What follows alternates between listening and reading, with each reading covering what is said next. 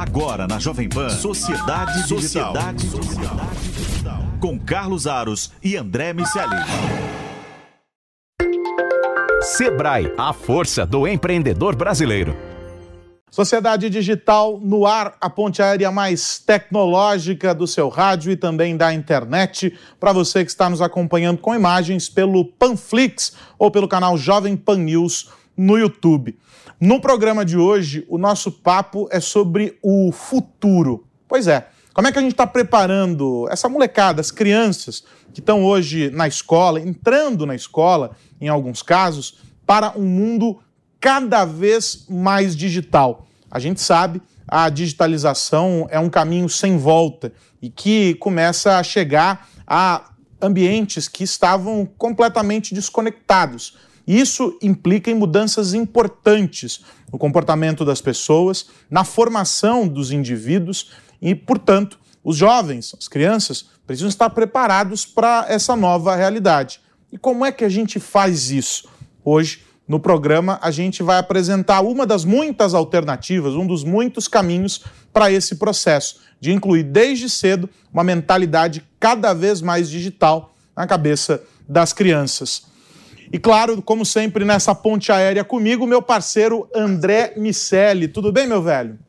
Tudo bem, meu amigo. Hoje de ponte aérea real, vamos discutir como a sociedade vai resolver esse paradoxo das vagas não preenchíveis e das pessoas não empregáveis. As crianças que vão trabalhar com profissões que ainda nem foram inventadas.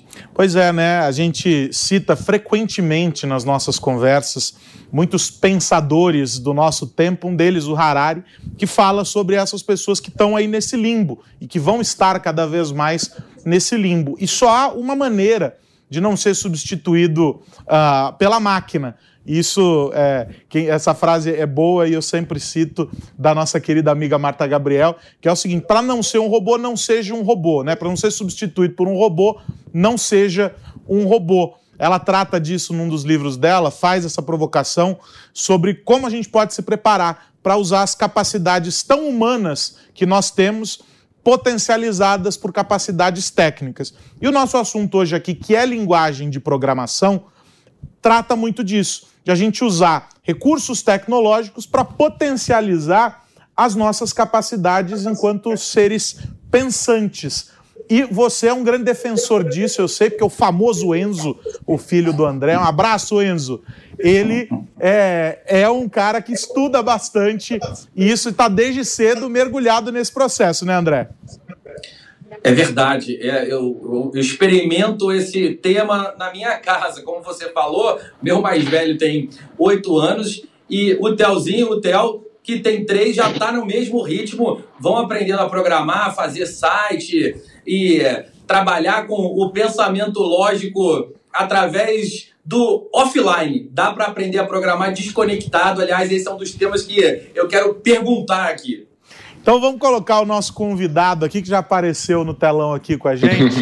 É o Rodrigo Botana, ele é CEO da plataforma Crianças Inteligentes, que está uh, fazendo esse processo de conectar a educação formal, vamos colocar assim, ou a educação tradicional, a esses novos modelos trazidos do mundo da, da tecnologia. O Scratch é um desses uh, formatos, é um desses caminhos. O André estava é, falando sobre isso, dando o exemplo dos filhos dele, e já tem muita gente, dos pequenininhos aos grandões, é, se aventurando nessa linguagem que foi desenvolvida pelo MIT e que torna esse processo de aprendizado muito mais simples. Rodrigo, obrigado por estar aqui com a gente, obrigado pelo teu tempo. Eu já quero começar perguntando para você o seguinte: é, por que, que é imprescindível a gente discutir o aprendizado sobre linguagem de programação, independentemente de qual seja essa linguagem, uh, nos nossos tempos atuais? Por que, que não dá mais para ignorar? Ou seja, já tô, na minha pergunta já estou partindo da premissa de que se não admitimos que é importante, já está errado. Exatamente. Bom, primeiramente, obrigado aí pelo convite. E, e você vê que coisa interessante. É, eu tenho um filho de 19 anos que está na faculdade e ele está tendo aula de Scratch. Então, é, aí a gente começa a entender como efetivamente uh, a falta de base de lógica de programação, quer dizer, de lógica de tecnologia, faz nas pessoas hoje em dia. Quer dizer, ele, com 19 anos, está utilizando uma ferramenta na faculdade que a gente hoje está passando para as crianças.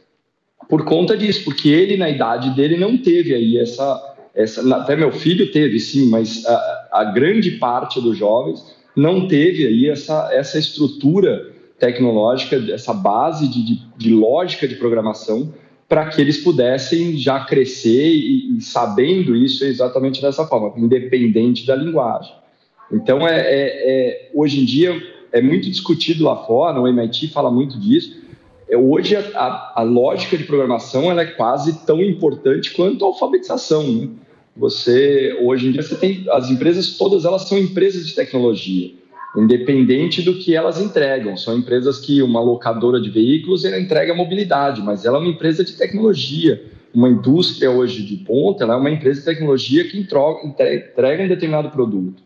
E, e quando você não está ligado a isso, é, fica depois muito difícil de você conseguir ter uma boa posição no mercado de trabalho. Tem mais de 700 linguagens disponíveis no mercado.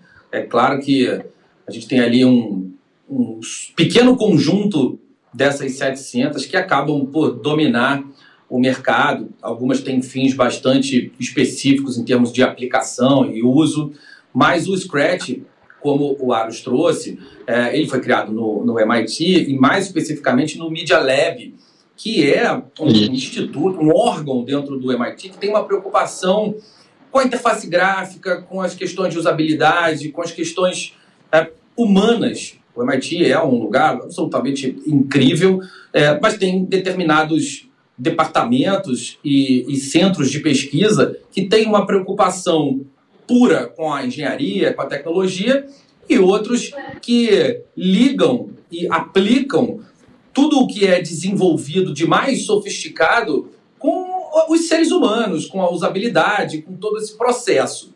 Nessa, nessa lógica de ensinar uma criança a programar. A gente ainda lida com estereótipos que são é, muito enraizados no nosso pensamento sobre a relação da programação com a habilidade matemática, a necessidade das crianças gostarem de ciências exatas para fazer sentido que elas entrem nesse é, tipo de estudo e de desenvolvimento de habilidades. Como você tem visto esse cenário e como desenvolver essa habilidade numa criança de, de estruturar o raciocínio lógico e o pensamento estruturado sem nem necessariamente ainda chegar nas linguagens? É, uma das, dos recursos que eu acho mais fantástico no, no Scratch é justamente isso.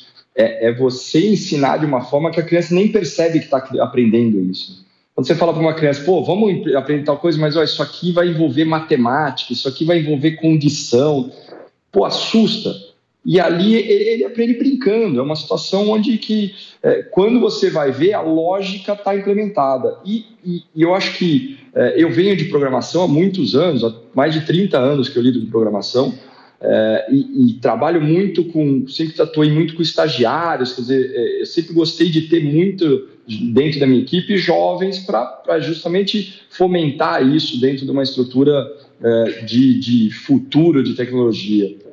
É, e, e, eu sempre peguei muito no pé disso. Assim, é, para como é como você falar um idioma. Se você souber falar bem o português, você vai aprender um outro idioma, você vai conseguir falar bem aquele outro idioma, porque você consegue entender como é que a lógica de um idioma funciona.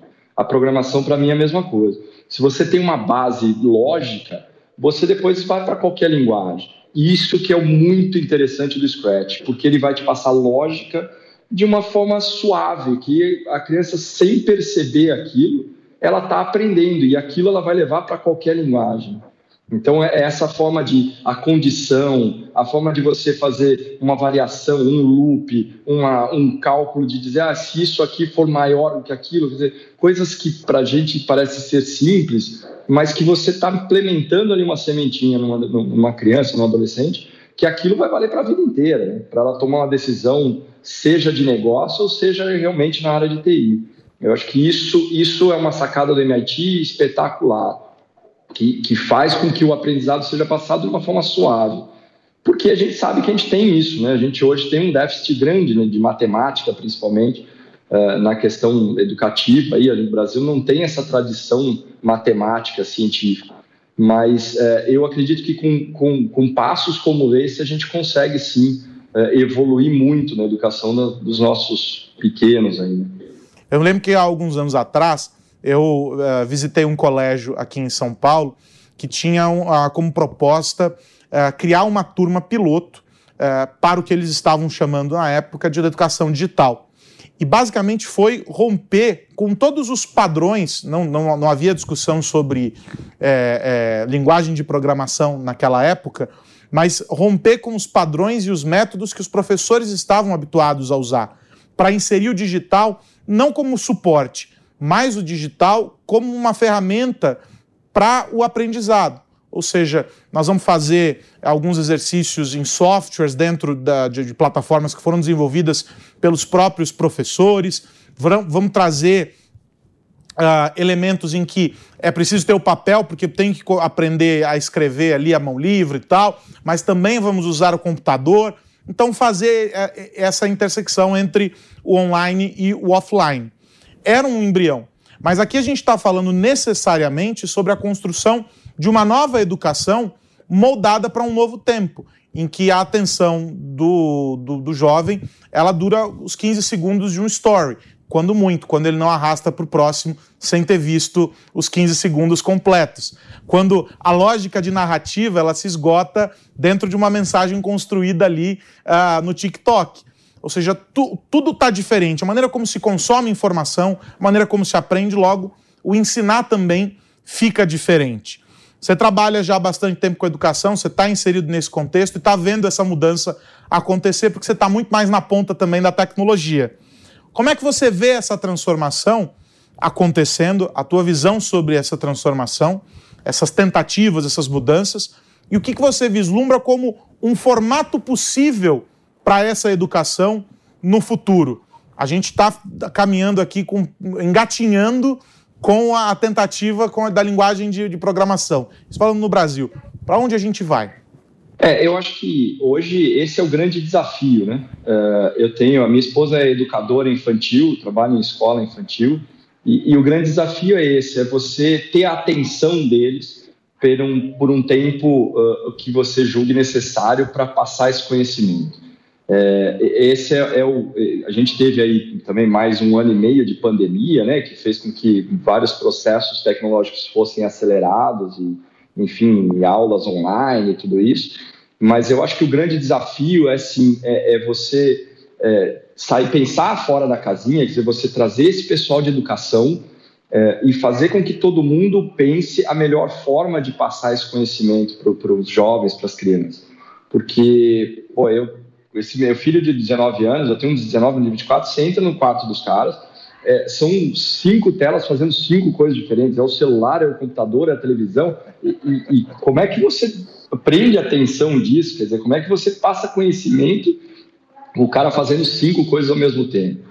É, esse é o grande desafio. Então, eu acho que ferramentas como essa é, são, sim, uma, uma ótima ferramenta para que você consiga ter ali é, porque não é só o aprendizado, é a forma de você poder compartilhar aquilo com os seus amigos, é a forma de você é, também mostrar aquilo que você fez. Então, eu acho que, que isso, é, você é uma ferramenta como o Scratch consegue misturar todas essas propriedades que hoje são muito importantes na questão da educação, que é você aprender de uma forma é, que te dê vontade, que te prenda a atenção, e, além disso, conseguir passar, mostrar para os outros aquilo que você fez. Né? Nós estamos vivendo um mundo que as redes sociais são isso, os adolescentes querem o tempo inteiro estar tá ali mostrando o que fez, mostrando o que está fazendo. Então, é, essa forma colaborativa de convivência também é, é, é, um recurso da tecnologia e que, que tem que ser utilizado para que a gente tenha, esteja cada vez mais próximo do universo deles e que torne isso interessante. Porque é, é, isso. Hoje você tem. Os caras querem que ficar ali. O jogo e o TikTok passa para frente. Né? Então, se a gente não tiver formas de, de como passar o conhecimento acompanhando isso, fica realmente muito mais difícil. Fico pensando nos impactos uh, do uso da tecnologia nessa geração no futuro. Evidentemente, quando a gente fala em ensinar programação, a gente não está imaginando que todas as crianças que vão aprender programação serão programadores no futuro ou trabalharão com tecnologia. Mas esse pensamento cartesiano, estruturado, o pensamento que você reproduz quando constrói código, quando desenvolve um algoritmo, é um pensamento que pode ser aplicado em qualquer profissão e cada vez mais, à medida que a sociedade avançar, especialmente no uso de dados, em análises preditivas, é, enxergar essa correlação entre o desenvolvimento do raciocínio lógico e a aplicação em outras profissões vai ficar mais fácil. Por outro lado, a gente tem aí mais de 40% da geração Z usando a internet e, e, meios digitais mais de três horas por dia, é, o que é muito tempo dependendo da faixa etária, é absolutamente injustificável essa proporção. Como a gente vai encontrar essa dosagem ideal para desenvolver uma habilidade e, ao mesmo tempo, lutar com o vício da dopamina trazida pelas redes sociais? É, é, eu acho que é o grande desafio. Né? Eu acho que uh, hoje uh, a gente tem buscado, por exemplo, na plataforma que eu trabalho atualmente, a gente tem buscado até muitas vezes uh, vídeos, ensinamentos ou tecnologias que tirem as crianças, por mais que, que pareça contraditório, mas quer dizer, por exemplo, a cultura maker, quer dizer, algo que você faça com que a tecnologia seja um meio, mas que ela vá trabalhar aquilo também fora da tela. Justamente por conta disso, para a gente poder ter esse equilíbrio, quer dizer, ter uh, formas de fazer com que ela adquira conhecimento com a tecnologia, mas que uh, não prenda isso 100% do tempo na frente de uma tela. Mas é, não é algo simples hoje em dia, porque a própria, dizer, a própria forma de educação, quando você fala da gente atualizar a educação, você está vendo que hoje a maioria das escolas começa a não ter mais caderno, começa a já migrar efetivamente para a tecnologia. Então, essas três horas diárias vão virar seis, oito, dez. E, aí, como é que a gente pondera isso? Como é que a gente equilibra isso de uma forma que não fique só o digital, que pô, a gente sabe todas as consequências disso e a gente sabe o quanto é bom também interagir fora disso. Né? É, é, tem que ter um equilíbrio disso, sim. É, é um grande desafio na educação atualmente. Agora, a gente não está imaginando, o André colocou esse ponto há, há pouco tempo agora, dizendo o seguinte: ó, não estamos imaginando que toda essa molecada que faz o curso vai sair programando, vai desenvolver aí aplicativos, plataformas, o que, que for, e vão ter. Não é isso. Mas a gente está falando sobre um, um, um, alinhamento dos astros, ou seja, nós estamos preparando uma nova geração que logo mais vai estar tá na universidade para conseguir fazer entregas mais digitais, vamos colocar dessa maneira para ficar fácil de entender, é, independentemente do setor em que atua. Nós estamos falando de engenheiros, estamos falando de advogados, nós estamos falando de, de muitas profissões ditas tradicionais, não necessariamente é, profissões é, tecnológicas, que são beneficiadas uh, por esse processo de aprendizado. E um outro ponto que eu gostaria que você tratasse nós não estamos falando sobre muita razão e pouca criatividade. Nós estamos falando sobre um desenvolvimento também muito amplo da capacidade de criar, de, de, de, de, de estabelecer é, é, correlações, ou seja, é para além da planilha. Nós não estamos falando sobre o um mundo quadrado. É um, é um negócio que estimula também esse outro aspecto, né, Rodrigo? Não tenha dúvida. É, é, até esse, além da planilha, é, é uma brincadeira, mas se você pensar hoje, a planilha tem tanto recurso que se a pessoa tiver uma base de lógica de programação, ela não precisa ser um programador, mas ela vai entender muito melhor como fazer uma determinada planilha que vai suprir a necessidade dela. É, eu trabalhei aí na, na, no meio da pandemia numa operadora de saúde. Então você imagina a loucura que foi aquilo, enfim, a, a, a revolução tecnológica acontecendo naquilo. É, e aí você vê que uh, por exemplo, você tem aí hoje uma inserção de, de inteligência artificial em, em, todas as áreas, em diversas áreas. Você já tem hoje inteligência artificial num custo muito baixo e, e que pode ser aplicado a diversas áreas.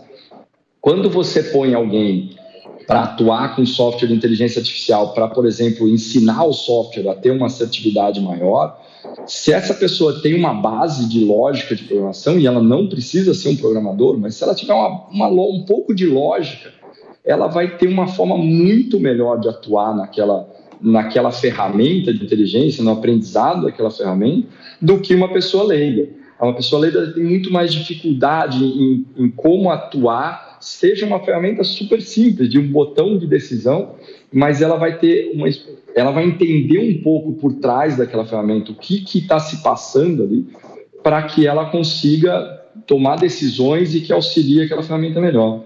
Então, acho que é, hoje a, a base de, de, de, programação, a base lógica, é, a gente fala de programação porque normalmente a gente aprende com ela, né? Ela vem da, de linguagem de programação ou de plataformas como é o Scratch, que eu acho que essa é o principal uh, uh, fator deles, mas ela serve para qualquer coisa, para desde uma tomada de decisão de um executivo, de um engenheiro, de como ele fazer um cálculo, de como ele atuar com software. Você tendo essa base, tanto é que uh, diversos cursos universitários hoje, você tem ali o primeiro ano, o primeiro semestre, você tem uma, uma lógica de programação, você tem, uh, você aprende uma determinada linguagem por conta disso, porque a lógica vai te fazer, ela vai te auxiliar para o resto da vida em diversas áreas. É, é, é, isso, isso foi algo que aqui no Brasil demorou muito para se entender. Você não, não vê isso nas escolas. Dificilmente você pega uma escola hoje, a não ser grandes escolas é, elitizadas, escolas de ponta, mas num, num currículo escolar comum, você não vê esse tipo de situação. Então, é isso que a gente está implementando aqui, tentando é, trazer efetivamente para a educação, para que as, a gente tenha um, futuro melhor aí para os nossos, é, para as crianças de hoje, os adolescentes, porque não, não tem como fugir disso. É, é para qualquer área que se for, a lógica ela é importantíssima. E essa, essa a, a questão da programação, o que ela mais trabalha é isso, né? A lógica. Então, eu bato muito nessa tecla há muitos anos. Mas um ponto que, que também me desperta curiosidade é o ponto de partida. A partir de quando uma criança começa a, a poder desenvolver esse, esse tipo de característica e esse tipo de habilidade? Cara, a gente tem começado, uh, tenho usado até minha esposa um pouco como laboratório. Assim, o, o, Scratch, por exemplo, ele tem uma outra versão que chama Scratch Junior, é, e a gente tem começado a trabalhar em, em, sala de aula, por exemplo, com crianças a partir de três anos, para esse desenvolvimento de lógica. Quer dizer, é, é uma brincadeira de você é, colocar o professor numa ponta da sala de aula, colocar um, um, um cesto de lixo no outro canto e passar, olha, quantos passos para frente eu tenho que dar, virar para a esquerda e dar mais dois passos, virar para a direita. Então, essa brincadeira é, ela já é possível ser feita com crianças a partir de 3 anos. Com o Scratch Junior, a gente começa a trabalhar ali crianças de 5 a 7 anos, que a gente já consegue desenvolver uh, interatividade, fazer um personagem dançar na tela, começar a personagem se comunicar com, com quem está ali brincando com ele. Então, você já começa a ter recursos bacanas. E aí, de 7 a 14, 15, 16 anos, na verdade, hoje, né, como eu falei, meu filho está tendo aula de Scratch na faculdade, mas aí quando a gente fala de 7 até adolescente, aí você já tem o Scratch mesmo, que você consegue trabalhar bem esses recursos de lógica, de, de, de criação, de interação, seja de animação ou de games. Mas isso já dá para começar com ferramentas como essa muito cedo. Com três anos hoje a gente já começa a brincar de de fazer, ah, vamos botar esse personagem andar daqui até ali, e a, a, ferramenta já é construída num formato que permite esse tipo de interação. É bem bacana. Tá, mas aí você que está nos ouvindo, nos assistindo aqui, fala, ah, mas eles estão falando Scratch, Scratch, Scratch, Scratch. O que, que é isso? Eu quero mostrar para o meu filho, quero apresentar isso para o meu filho, quero ir lá na escola e dizer: ó, oh, isso aqui precisa estar tá na grade é, curricular, seja como um, um curso extra, inserido ali na, no, como, como uma disciplina obrigatória, não importa. Você quer se aproximar disso. Qual é o caminho? Bom, o caminho é fácil.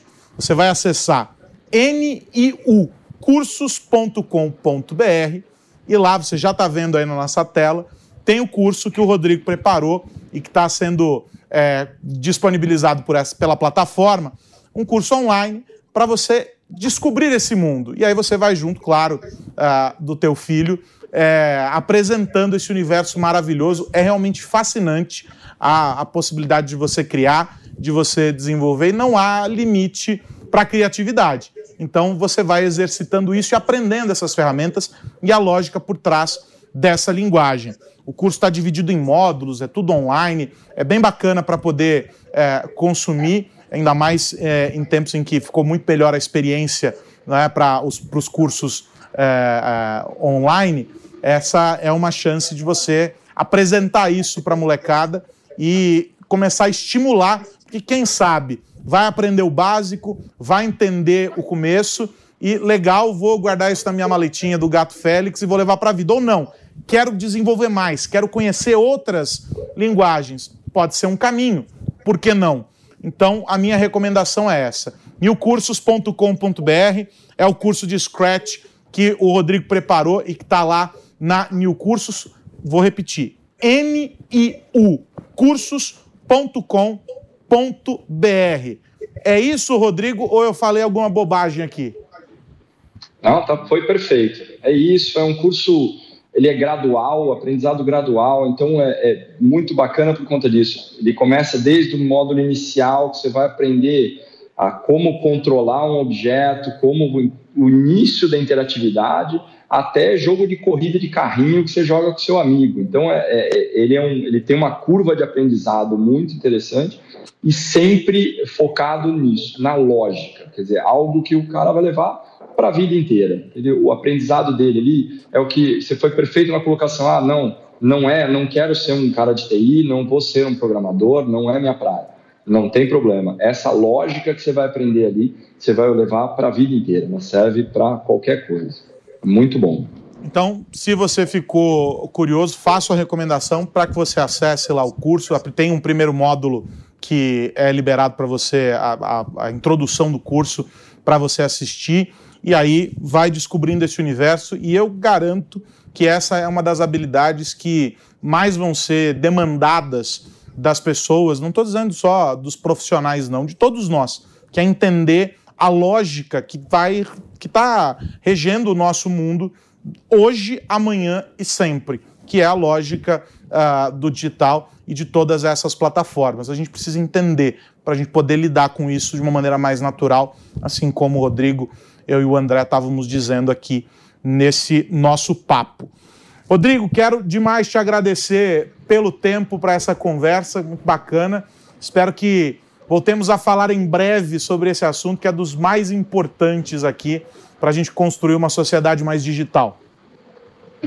Muito obrigado a vocês pela oportunidade e, e, é isso. Quanto mais a gente tiver essa oportunidade de falar sobre essa educação digital, sobre essa inclusão de dessas ferramentas na mão das crianças. Eu acho que é importantíssimo que, que os pais tenham essa consciência, que, que né, pressionem aí as escolas, que coloquem seus filhos para fazer cursos, enfim, é, é, só tem benefícios. Eu acho que a, a sociedade hoje é um caminho sem volta. Precisa disso para que o país evolua, para que nossos filhos consigam ter aí um futuro melhor, ter mais oportunidade de trabalho, é, é uma demanda que não tem, tem diversos estudos aí provando isso, que é, existe uma demanda monstruosa para essa área e que vai ser difícil da gente suprir se a gente não tiver atitudes como essa. Muito obrigado aí pela oportunidade.